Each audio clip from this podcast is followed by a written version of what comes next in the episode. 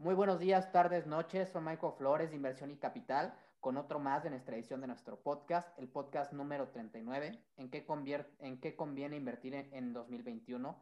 Y para esta edición tenemos un tema que nos han pedido mucho, ¿no? Y es en qué podemos invertir. Y para esta plática invitamos a alguien con bastante experiencia en inversiones y hoy nos acompaña, quien es Román Gutiérrez, CEO de Dinero Inteligente. Román Eduardo Gutiérrez es consultor financiero y de inversión venezolano, radicado actualmente en Buenos Aires. Además, es licenciado en Administración de Empresas con un máster en Finanzas. Se desempeñó en el área de banca de inversión y administración profesional de inversiones y portafolio por más de 25 años. Actualmente es CEO de Dinero Inteligente Wealth Management. Pues Román, muchísimas gracias por, la, por aceptar nuestra invitación y bienvenido a tu podcast Inversión y Capital. Muchas gracias a ustedes por, por la invitación y por la oportunidad de compartir estas ideas. Muchas gracias. Antes de abordar el tema de hoy, nos gustaría que nos platicaras un poco de dónde nace tu interés por las inversiones. Bueno, la verdad que yo estudié administración de empresas, que es una carrera relativamente ligada a los negocios, a la contabilidad, al manejo de las empresas. Y mi primera experiencia laboral fue administrando un, proyecto turístico. Pero esa, ese trabajo era eh, parte de un grupo financiero donde había una, casa de bolsa, una, una, sociedad de valores, de corretaje.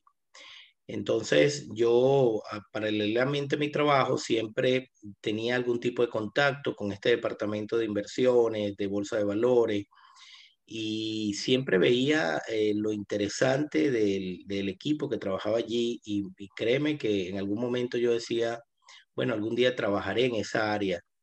Y a partir de allí empecé a sentir que me gustaba, que quería aprender sobre el tema de los negocios bursátiles eh, y pedí cambio en la empresa para esa área.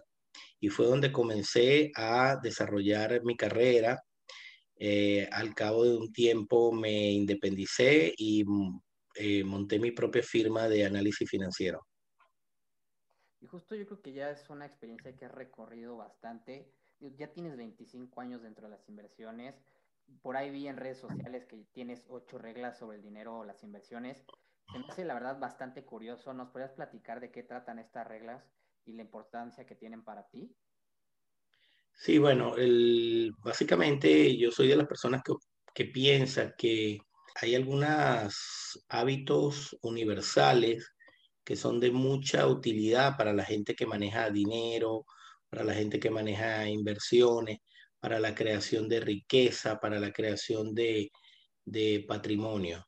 Y básicamente lo que yo he visto a lo largo de toda mi experiencia es que muchas personas suelen cometer los mismos errores en cuanto al manejo del dinero. Y eh, un día dije, voy a, escribir, a desarrollar al menos algunos eh, hábitos o reglas que eh, yo he identificado a lo largo de todos estos años son de mucho valor agregado para las personas que desean hacer crecer su patrimonio y hacer y generar riqueza. Y bueno, una de las primeras cosas que siempre eh, evalúo dentro de una persona próspera financieramente es que son personas que no dependen de una sola fuente de ingresos. Cuando tú evalúas la riqueza de cualquier multimillonario o de cualquier persona eh, exitosa en materia económica, te das cuenta que han dedicado tiempo a eh, generar fuentes de ingresos diversas, fuentes de ingresos alternativos. En la medida que una persona pueda construir varias fuentes de ingresos, en esa medida esa persona va a ser más solvente y va a tener la capacidad de aumentar su eh, flujo de caja personal. Luego, otra de las cosas que siempre está presente dentro de, una persona exitosa o próspera financieramente es que invierten y la inversión es una prioridad en sus vidas. Eh, mientras que vemos otras personas que han tenido fracasos estruendosos en el manejo del dinero es porque la prioridad es el gasto y las personas que han tenido éxito invierten una cantidad respetable o interesante de sus ingresos. Yo recomiendo que el mínimo que una persona debería ahorrar e invertir es un 10% de su ingreso. Pero si se trata de personas jóvenes como ustedes, que en algunos casos todavía no, no están casados, no tienen familias numerosas, hijos, etcétera. Yo pienso que una persona joven debería estar ahorrando e invirtiendo al menos un 20% de todo el dinero que pase por sus manos. Mientras más tú inviertas en tu etapa productiva de tu vida, mejor va a ser esa capacidad de respuesta que vas a tener cuando eh, inevitablemente decaigan tus fuentes de ingresos. Todas las personas después de los 55, 60, 65 años van a tener un declive económico. No hay manera que esto no sea así. Y lo que hayas hecho en tu etapa productiva a nivel de crear una estructura de activos, de inversiones, de portafolio, es lo que te va a ayudar a tener una jubilación o, una etapa eh, solvente en, en, la tercera etapa de la vida, porque yo divido la etapa financiera de una persona, la divido en tres partes. La primera parte cuando somos niños y somos adolescentes, que somos entes deficitarios, que nuestros padres o nuestros abuelos o quienes nos hayan eh, criado y educado han pagado por todos nuestros gastos y por toda nuestra educación. Luego viene una etapa productiva que va por lo general desde los 20 o 25 años hasta los 60 años en, la mayoría de las personas, que es donde realmente se gesta lo que, lo que nosotros seremos eh, económicamente hablando, es la etapa donde tenemos que invertir, donde eh, debemos ser frugales, manejar el gasto con moderación, y luego todas las personas van a tener una tercera etapa, que es donde inevitablemente el cuerpo es como la máquina, se desgasta, se cansa, nuestras energías bajan, nuestras capacidades y nuestras competencias también disminuyen.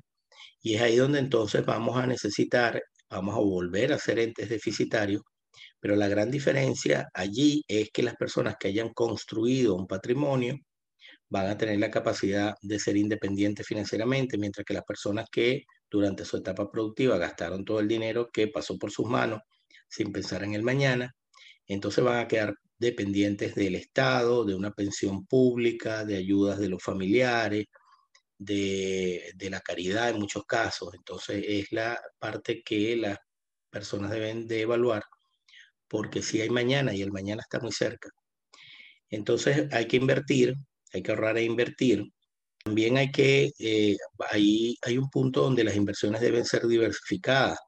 Una persona que comienza en inversiones puede concentrarse en lo que él considere puede ser de más crecimiento y más rentable. Pero luego llega un nivel donde tú tienes que diversificar el riesgo y me parece importantísimo y he visto grandes descalabros económicos de personas que tenían todo eh, el riesgo financiero concentrado en, en una o muy pocas cosas. Así que la diversificación no es una panacea, pero es indispensable. Y también hay otro hábito que es fundamental, que es que las ganancias que te genere un negocio o los negocios que tengas, en la medida que tú los reinviertas, esas ganancias, es, es simplemente interés compuesto.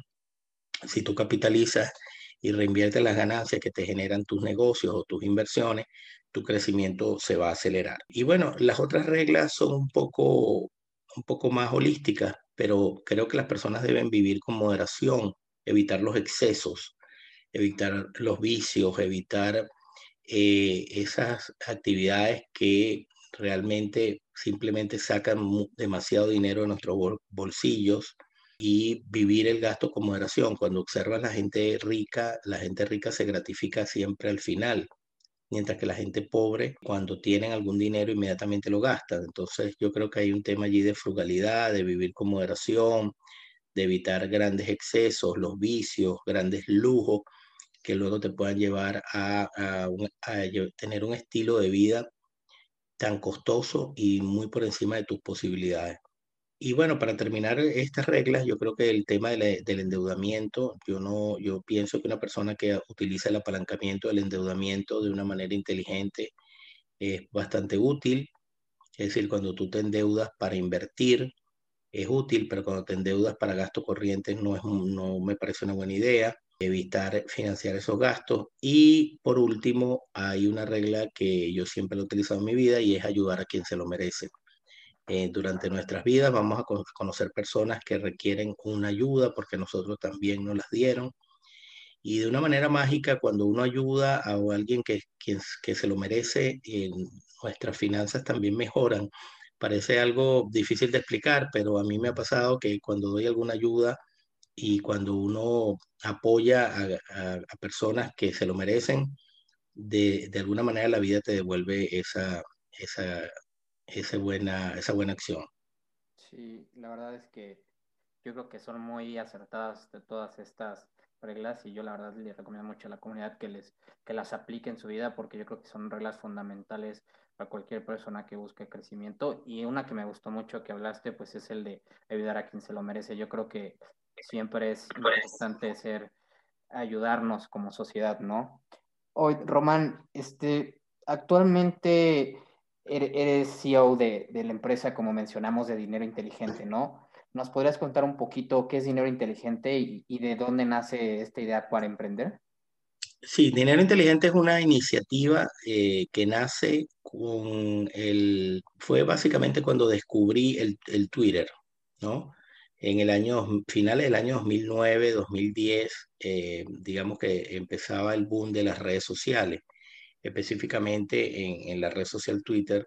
Nosotros mm, abrimos una cuenta eran tiempos donde se sabía muy poco del desarrollo de las redes sociales, ni siquiera, no creo que existía Instagram, no, lo, no recuerdo, pero creo que Twitter era como aquella red de entrada y muchos profesionales del área económica y del área financiera este, comenzaron a eh, escribir por allí sus tweets, sus ideas, sus análisis. Yo por aquellos tiempos también abrí la cuenta y me puse a pensar, bueno, ¿qué, qué, ¿para qué lo voy a hacer?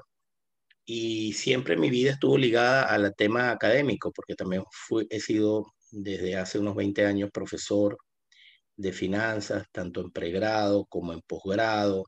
He dado mercados de capitales, he dado administración financiera, ingeniería financiera, toda una serie de materias en, las universidades ligadas a mi actividad. Y em, recuerdo que en aquel entonces me dije, bueno, yo creo, voy a crear algo, una entidad que ayude al desarrollo y al fortalecimiento de la educación financiera. Eso era lo que me gustaba. De hecho, yo pude ir un par de veces a Ciudad de México y visitar allá una entidad llamada la Conducef y quedé maravillado con una serie de, iniciativas que tiene la Conducef para el desarrollo de la educación financiera. También pude ir al MIDE, al, al Museo de Economía que ustedes tienen allá, que es una genialidad Pienso que todos los niños en las escuelas deberían visitarlo. Y bueno, eran tiempos donde yo decía, mm, voy a, desarrollar a Dinero Inteligente como, como una, una consultora enfocada en, en, el desarrollo, en el apoyo de la cultura bursátil, de la cultura económica, de la educación financiera. Y fue por allí donde comenzamos en el año 2010 a trabajar esto. La cuenta fue creciendo con muchísimos seguidores. A medida que fueron pasando los años, por supuesto, fuimos depurando este, nuestros contenidos, la forma de trabajo. Y luego eh, eran años donde vi la oportunidad de que Dinero Inteligente, además de ser una simple cuenta que generaba contenido educativo, también tuviera un perfil de negocios y fue allí donde dije, eh, bueno, vamos a, crear una, consultora que eh, agrupe profesionales especializados en el área de consultoría financiera de inversión. Y yo siempre pensé que el concepto que más me gusta a nivel de asesoría financiera es el concepto de wealth management, que es básicamente la gestión patrimonial que es un concepto mucho más amplio que el asesor financiero tradicional, que te asesora solo en un punto de finanzas o en un punto, eh, en un aspecto financiero. El asesor patrimonial entiende mejor todo lo que es tu vida económica, te puede asesorar sobre una planificación financiera personal o corporativa, etc. Y es allí donde me dediqué a, crear un equipo de personas que tuvieran esta misma visión sobre el tema de la consultoría y eh, comenzamos entonces a, ofrecer servicios de asesoría financiera para emprendedores, de gestión patrimonial, de planificación financiera. Y eran años donde luego yo me mudo acá a Buenos Aires eh, por la situación compleja que estaba viviendo Venezuela o que todavía está viviendo en mi país. Y, y decidí entonces darle un enfoque más global a dinero inteligente y crear una consultora que tuviera presencia en América Latina, en varios países. Y es por eso que eh, tenemos eh, consultores que trabajan desde Venezuela, algunos trabajan desde Chile, tenemos por supuesto consultores acá en Argentina. Cuando se podía viajar, bueno, eh, teníamos bastante actividad en otros países, clientes en toda América Latina. También tenemos clientes en México, por ejemplo. Y bueno, Dinero Inteligente entonces ha venido trabajando en esas dos áreas, tanto el área de negocios y consultoría de financiera e inversión a través de nuestra, nuestro departamento de Wealth Management y por supuesto nunca hemos perdido el norte por el cual nacimos, que es la educación financiera, la difusión de la información, este, democratizar todos estos conceptos de inversión, apoyarnos en las redes sociales para llevar y masificar toda esta información. Por ejemplo, un poquito me gustaría más entrar, este, porque se me hace muy interesante la parte de well management, ¿no? Y que nuestra comunidad lo entienda un poquito, creo que es un área bastante curiosa. Por ejemplo, ¿cómo tienen esta área en dinero inteligente y si nos podrías platicar más a fondo del wealth management? Sí, wealth management es la, eh, es la, es la gestión del patrimonio. Entendiendo por gestión de patrimonio, todo lo que engloba, en el caso de una persona, desde su generación de ingresos, cómo ahorra, luego cuáles son sus metas financieras y, por supuesto, poder armar o desarrollar con la persona una planificación financiera personal. Entonces, nosotros lo que hacemos es trabajar de la mano de los clientes en poder definir con ellos cuáles son sus metas a futuro, eh, cuáles son esos objetivos financieros que el cliente tiene, entender cómo genera sus ingresos, buscarle mecanismos eficientes de ahorro y luego, por supuesto, cubrir necesidades básicas que toda persona a nivel financiero va a tener, como por ejemplo la protección financiera de su familia, eh, la planificación de su, de su jubilación privada, para que no quede expuesto a los sistemas públicos pensionales, que son, son lamentables todos los sistemas jubilatorios de, de los estados en América Latina, funcionan bastante mal a excepción de, del modelo chileno, que siempre fue uno de los modelos vanguardia, y fíjate lo que ha venido pasando en Chile, donde le han venido descapitalizando recientemente este sistema. Y entonces, bueno, eh, también ayudamos a la persona a planificar el tema de su familia, de la educación superior de sus hijos, todo esto va a generar compromisos económicos para las personas.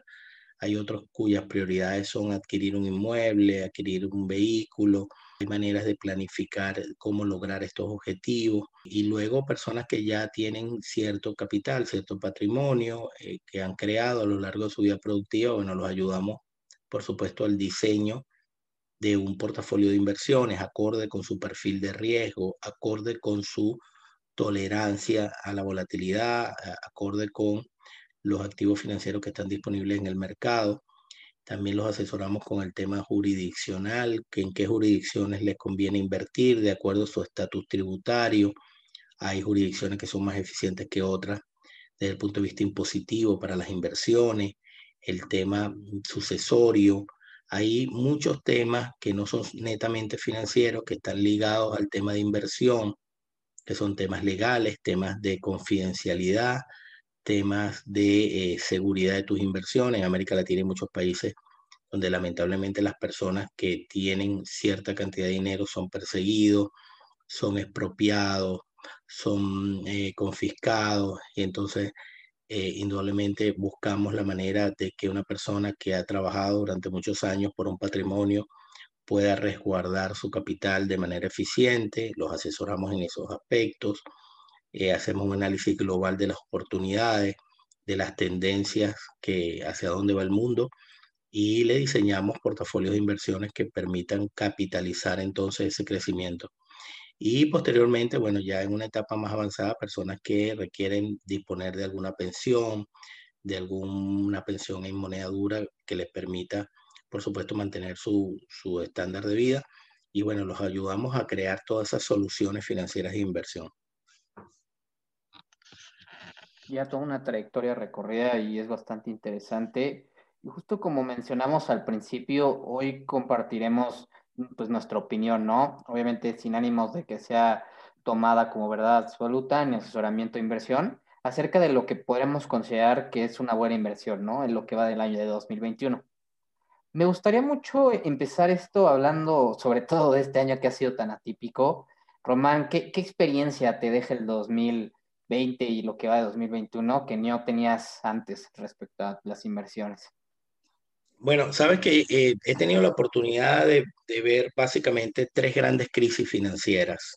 Viví la crisis financiera de las .com en el año 2000. Eran años donde yo trabajaba para un banco de inversión, un importante banco de inversión internacional. Eh, en aquellos tiempos fue tanto la burbuja de las .com en el año 2000 y luego el ataque a las, a las Torres Gemelas en Nueva York en el año 2001. Fueron años muy difíciles para el mercado, vimos una caída espantosa de todo lo que era el sector tecnológico y eso nos enseñó muchísimo en aquel entonces.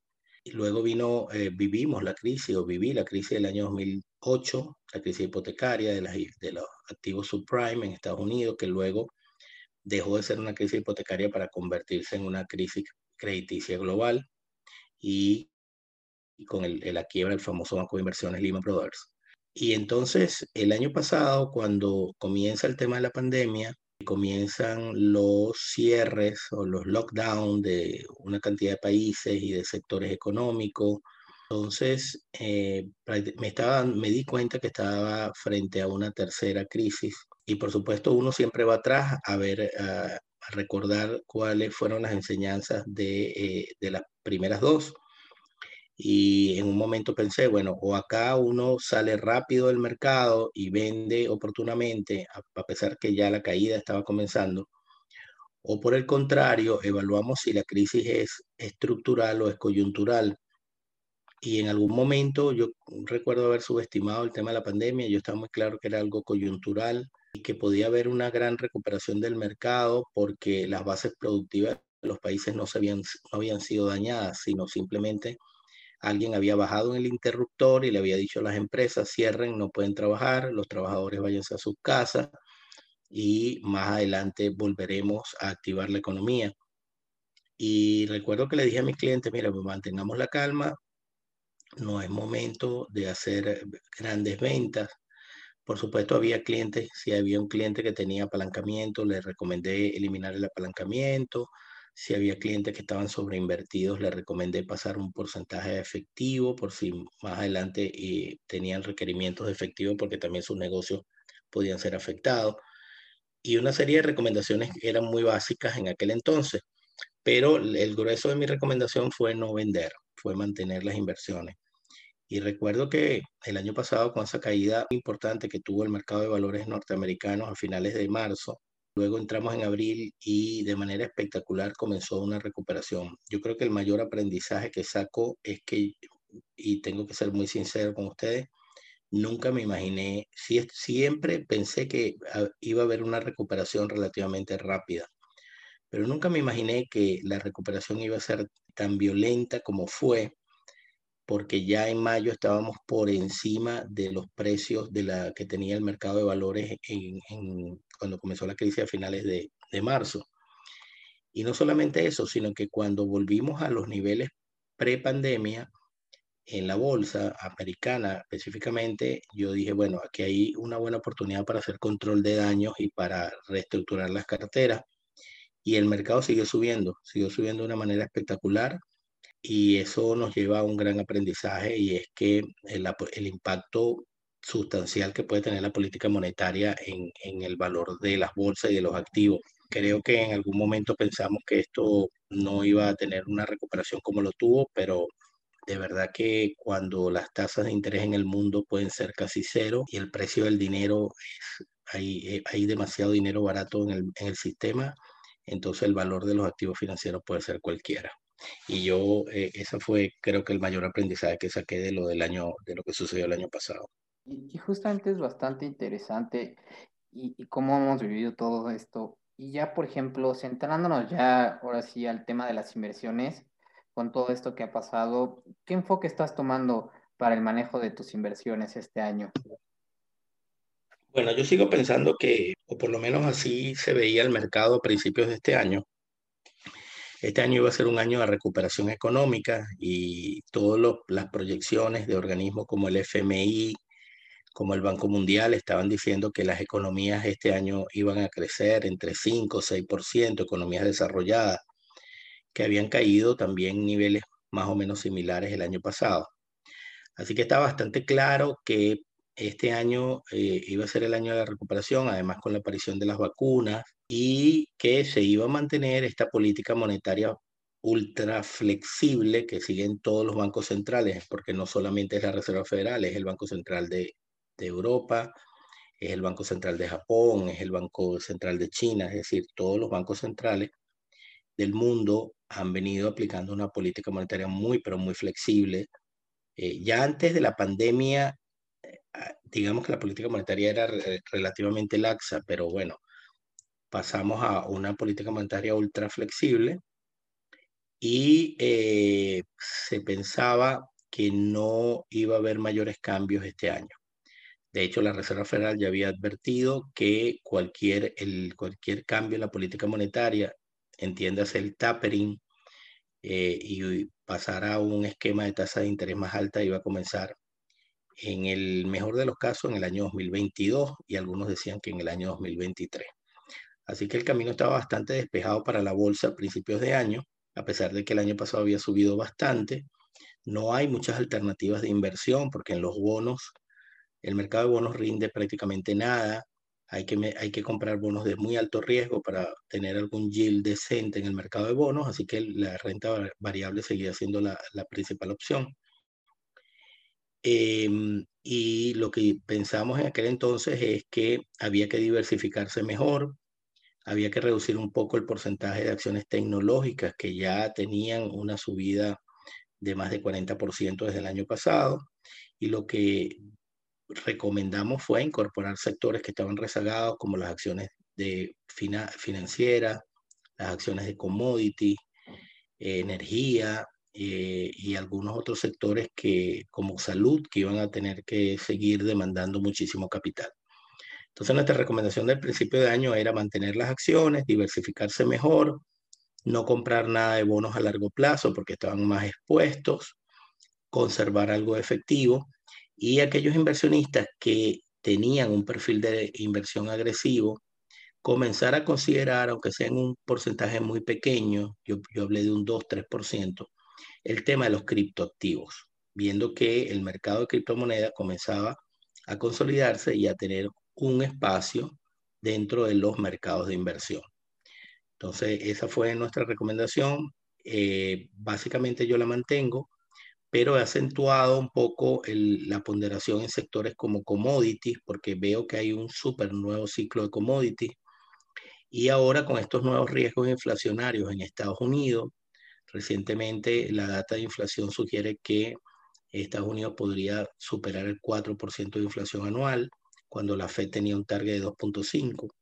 Eso va a hacer entonces que el mercado de bonos siga bajo o siga débil o lo sigan castigando. Yo recomiendo salirse de los bonos y conservar solamente acciones muy sólidas, acciones con buenos fundamentales, porque en un, en un escenario donde las tasas de interés tiendan a subir antes de lo previsto, que podrían subir incluso a finales de este año o a principios del año próximo, entonces lo que son las acciones tecnológicas y de crecimiento van a tener que mm, eh, disminuir o van a estar disminuyendo sus valoraciones.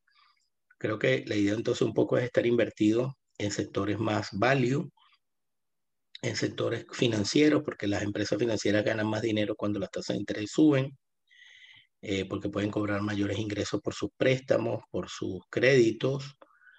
Eh, los sectores de commodities, alimentos, materias primas, eh, también puede ser un poco de oro, de Bitcoin, para de alguna manera protegerse ante, ante la pérdida de valor del dólar, eh, el producto de la aparición de la inflación.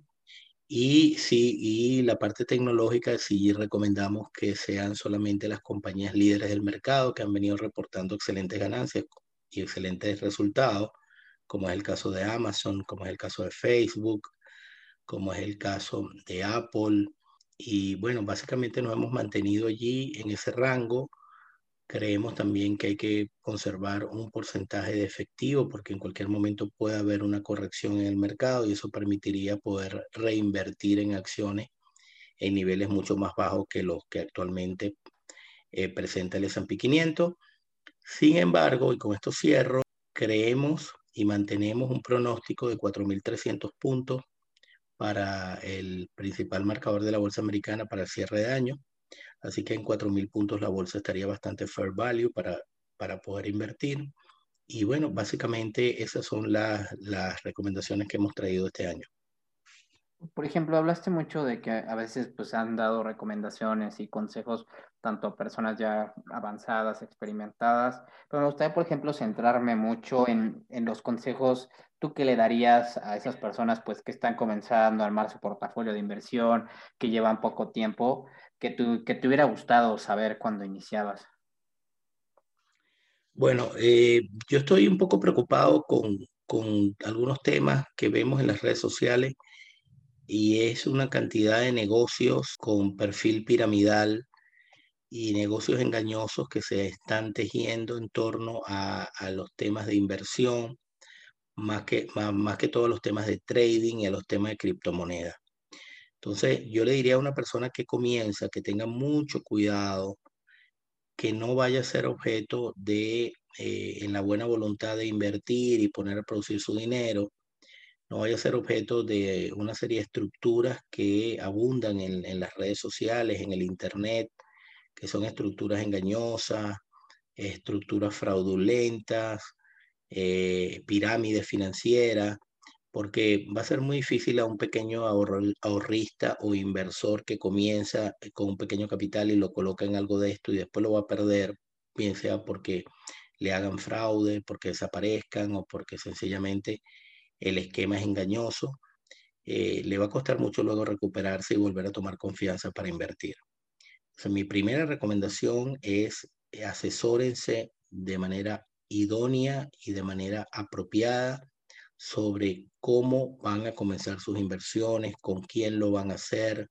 Busquen brokers, bancos, asesores debidamente regulados, debidamente autorizados, que tengan, que ustedes puedan revisar sus credenciales en las redes sociales, en el Internet, sepan que se trata de asesores serios, de empresas eh, solventes y que reduzcan ese riesgo de ser engañados o estafados. O, yo comenzaría por allí, por ese tema. Sean muy cuidadosos en cuanto a con quién van a comenzar a invertir y de qué manera. Luego, la otra recomendación que les haría es que nunca inviertan en algo que no entiendan. Y esa recomendación no es mía, esa recomendación es del señor Warren Buffett. Yo creo que cuando uno eh, decide hacer una inversión, debe de alguna manera entender cómo funciona. ¿Por qué comento esto? Porque he hablado con muchas personas que me dicen, estoy invirtiendo en X inversión o en X activo y cuando yo les pregunto y cómo funciona y cómo va esa inversión, cómo se rentabiliza, cuáles son las ganancias, los dividendos que obtienes, de qué manera está estructurada legalmente. Cuando le hace esas preguntas, la gente, muchas personas no saben. Sea, saben, eh, tienen ideas muy genéricas de, de en qué están invirtiendo, pero no dominan, ni conocen, ni entienden cómo funcionan esas inversiones. Creo que uno debe entender, antes de dar el paso, entender en lo que va a invertir y sobre todo saber que esa inversión es apropiada al riesgo, a la tolerancia al riesgo de cada persona. Yo comenzaría por esas dos cosas. Evitar los engaños, evitar las estafas, evitar los fraudes, los esquemas piramidales y por otro lado, conocer y entender cómo funciona la inversión en la que van a comenzar y que esté ajustada a su perfil de riesgo. Claro, yo creo que es fundamental y para todos los que nos escuchan, que realmente entiendan en lo que están invirtiendo, ¿no? Y no se dejen guiar porque alguien les dijo, sino realmente hagan un análisis fundamental. Y, justamente entendiendo un poco más esto, ahora vamos, digo, Román, con un par de preguntas que nos da mucha curiosidad tu respuesta. Tú, por ejemplo, ¿cuál consideras que ha sido tu mejor inversión que has hecho? Y la segunda que me gustaría también, y creo que esto es de mucho valor para todos. ¿Cuál consideras que ha sido tu mejor, eh, cuál ha sido tu peor error que has cometido y que has aprendido de eso en cuanto a las inversiones? Bueno, eh, es interesante esa pregunta porque recientemente tuvimos el acierto de hacer una, una buena gestión y unas ganancias bastante robustas con las acciones de, Tesla. Nosotros identificamos la oportunidad de Tesla en el año 2019. Entramos de manera importante en la acción. Yo recuerdo que la acción todavía estaba en niveles de 300 dólares por acción. Estoy hablando de los precios antes del split. Estaba mucho ese sector de los autos eléctricos. Todavía nos gusta, ojo.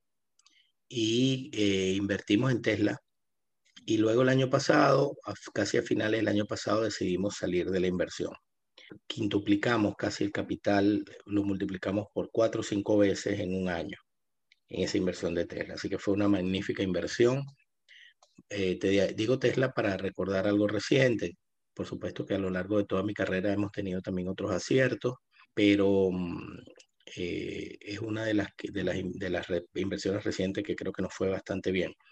Sin embargo, ojo, que yo pienso que las inversiones, no se, el éxito en inversiones no se trata de hacer, eh, de pegar el, el, el, el, acierto fabuloso, es decir, no, las inversiones no es buscar o adivinar cuál va a ser esa inversión o esa compañía que va a crecer 10, 20 o 50 veces en uno o dos años.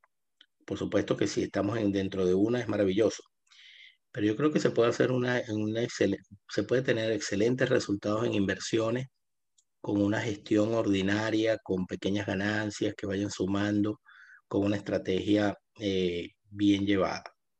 Así que eh, más allá de que podemos tener algún acierto como esto, no me gusta esa gestión que está es siempre buscando cuál va a ser em, esa, ese negocio que nos va a hacer multimillonarios de la noche a la mañana. No me gusta ese esquema.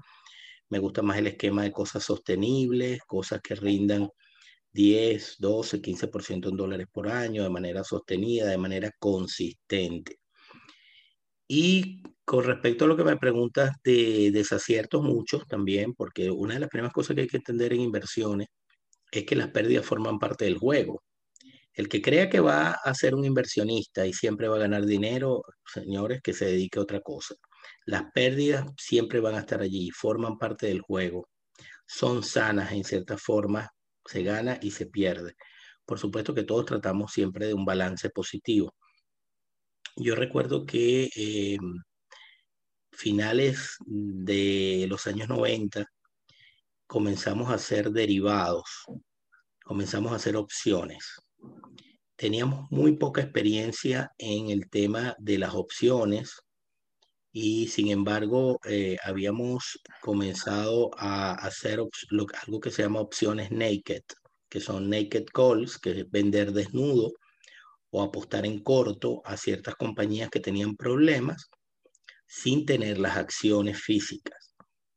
Y nos había comenzado a ir bien, no teníamos gestión de riesgo, no teníamos mucha experiencia pero bueno, comenzamos a hacerlo.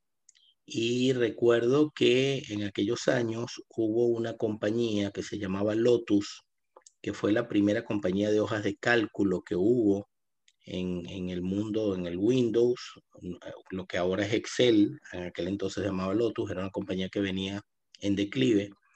Y recuerdo que abrimos una cantidad, 40, 50 calls naked. Recuérdense que cada contrato de opción representa 100 acciones y estábamos apostándole a la baja de esa compañía. Y en un fin de semana apareció IBM y anunció la compra de la compañía, una especie de takeover, eh, a un valor más o menos de cuatro o cinco veces el valor de mercado que tenía la compañía para entonces. Eso nos implicó unas pérdidas gigantescas y nos dejó una gran enseñanza. Primero, el tema de los derivados hay que saberlos operar con debida experiencia. Hay que ir poco a poco con el tema de los derivados porque el apalancamiento siempre implica más riesgo en tus inversiones. Nosotros eh, no teníamos la experiencia para hacerlo, nos sobreapalancamos contra la acción sin tener las acciones físicas y en entonces perdimos algo así como unos 35 mil dólares, pero era bastante dinero y eso fue una muy grande enseñanza que tuvimos empezando en los mercados internacionales y una enseñanza que me ha acompañado durante toda mi vida. Y es bastante curioso porque justamente, por ejemplo, ahorita el caso de GameStop, ¿no? de lo que pasó con, con esta compañía que se dedica a la renta de videojuegos y que muchas compañías, fondos de inversiones grandes tenían apostado contra ella, ¿no? De que iba a la baja y, y de repente tuvo muchas, mucha, mucha ganancia, pero eso te habla de lo volátil que pueden ser a veces las inversiones, ¿no? Sí, yo, cuando tú estudias los grandes desastres financieros modernos, te consigues que un denominador común en ellos es el tema del apalancamiento. Es decir, finales de los años 90 quebró, por ejemplo, un hedge fund, un gran fondo de inversión que era manejado por dos premios Nobel de Economía. O sea, dos señores, dos economistas que habían ganado el premio Nobel. Te puedes imaginar este, la cantidad de gente que invertía con ellos. Eh, y ese es un fondo que quebró básicamente por apalancamiento y exceso de concentración de sus inversiones en el rublo ruso cuando, eh, cuando ves el tema de Lehman Brothers, ¿por qué quiebra Lehman Brothers? Básicamente por exceso de apalancamiento y de concentración de activos en el tema de las hipotecas y en el sector inmobiliario en Estados Unidos. Entonces, yo creo que aquí se trata de que eh, de evitar esos graves errores. El que vaya a utilizar mm, cuentas con margen, con apalancamiento, debe ser muy prudente cómo lo va a hacer y evitar, este, por supuesto, la sobreconcentración de la cartera o del portafolio en, en, un solo sector, porque de allí derivan la génesis de muchos errores este, y muchos desastres que han acabado con grandes instituciones. Imagínate un pequeño patrimonio. Totalmente, y eso es justamente, y llegamos al mismo conclusión. Hay que saber realmente, y toda nuestra comunidad, en qué están invirtiendo, los riesgos que tienen y, los beneficios, ¿no? Y conocer realmente Román, ya para irnos a la conclusión, ¿hacia dónde va Dinero Inteligente en los próximos años? Bueno, nosotros queremos seguir haciendo el trabajo que, estamos haciendo. Estamos muy atentos al tema de la innovación. Creo que hay muchas cosas que están cambiando en el mundo financiero y que van a seguir cambiando aceleradamente. Cada día veo que el movimiento fintech está de alguna manera cambiando incluso la, las tradicionales estructuras bancarias de inversión. Cada día el tema de los ETF es más popular, veo cada día más innovación en ese mercado. Entonces lo que hemos tratado de hacer con dinero inteligente es eh, primero seguir consolidándonos como una opción de asesoría, de consultoría para latinoamericanos en el tema de, la, su gestión patrimonial y sus inversiones y su consultoría financiera. Pero además de eso, eh, estamos viendo cómo eh, la innovación va a cambiar muchísimas formas de trabajo y tratar de mantenernos al día con la innovación financiera para poder seguir eh, asistiendo a los clientes en, en, temas que cada día aparecen más novedosos y aparecen cada día con más fuerza, como, como lo que te mencioné del tema fintech, ETF, este, inversiones eh, también en, otros sectores. Entonces, bueno, hacia eso vamos eh, y espero poder seguir eh, participando en las redes sociales, en nuestra comunidad. Tratamos de hacer, por ejemplo, en Instagram Live todos los jueves, un live de inversión donde las personas participan, donde traemos todas las semanas un nuevo tema a analizar y estamos tratando también, vamos a crear pronto, vamos a salir con nuestro canal de YouTube, donde también tendremos allí un, una nueva tubería para difundir la información financiera y la cultura de inversión. Así que bueno, estamos en, en, en esas, en esas actividades y este es, una, este es una, un canal también de apoyo, gente como tú, que también desarrolla una actividad, como ustedes, que desarrollan una actividad también bastante interesante y nos permiten comunicarnos con las personas y darnos a conocer también. Claro, yo creo que al final el contenido y el apoyarnos para todos es benéfico. Román, si por 40 segundos todo el mundo podría escuchar un mensaje que pudieras dar, ¿cuál sería? Siempre tengan en mente o piensen de qué manera pueden fortalecer sus ingresos. Creo que todo comienza por allí. La génesis de la prosperidad financiera viene de tener buenos ingresos o por lo menos varias fuentes de ingresos. Hay personas que quedan en una zona de confort eh, porque tienen un trabajo estable o un ingreso seguro y eh, no se dan cuenta que eso puede en cualquier momento terminarse. Creo que todo comienza por allí, luego por tener un estilo de vida saludable, un estilo de vida sano, fitness, pero fitness financieramente hablando, eh, evitar grandes compromisos, grandes gastos, grandes excesos, grandes lujos, tener una vida este, bastante sana financieramente, ahorrar mucho, invertir de manera inteligente y hacer eso con bastante constancia a lo largo de los años va a brindar sus frutos en términos de independencia, en términos de libertad financiera, asesorarse correctamente, contrastar las opiniones, aplicar mucho el sentido común. Creo que Warren Buffett tiene una frase que a mí me gusta y él dice que no se necesita tener el coeficiente intelectual más alto para tener éxito en inversiones, porque esto no son matemáticas ni son... Eh, lo que hay que tener es mucho sentido común y mucha lógica mucha sensatez en las cosas que se hacen. Entonces creo que con eso yo creo que una persona común tiene bastante acierto y sobre todo en el tema de sus hábitos, entender que el largo plazo, las mejores ganancias en inversiones siempre están en el largo plazo, eh, no desesperarse, hacer las cosas en, un sentido eh, y, ser disciplinado. Creo que el valor de la disciplina en inversiones, en economía, tiene también un peso importante. Y, por ejemplo, ¿qué libro o contenido cambiaron tu vida o tu manera de verla que le podrías compartir a nuestra comunidad? Bueno, eh, yo por lo menos recomiendo mucho, mm, sobre todo a personas que comienzan a educarse financieramente, Creo que hay un clásico que siempre deben de leer, Padre Rico, Padre Pobre.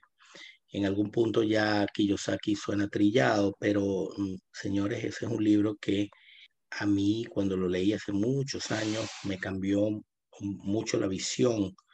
Entendí eh, que, que la prosperidad financiera pasa por, por, no solo por la inversión, sino por la reinversión en la medida que una persona puede utilizar el flujo de caja de un negocio para invertir en otros negocios y que a su vez esos otros negocios generen más flujo de caja, eh, en esa medida tú vas a poder tener una estructura de activos rentables que ponen dinero en tu bolsillo y no que sacan dinero de tu bolsillo.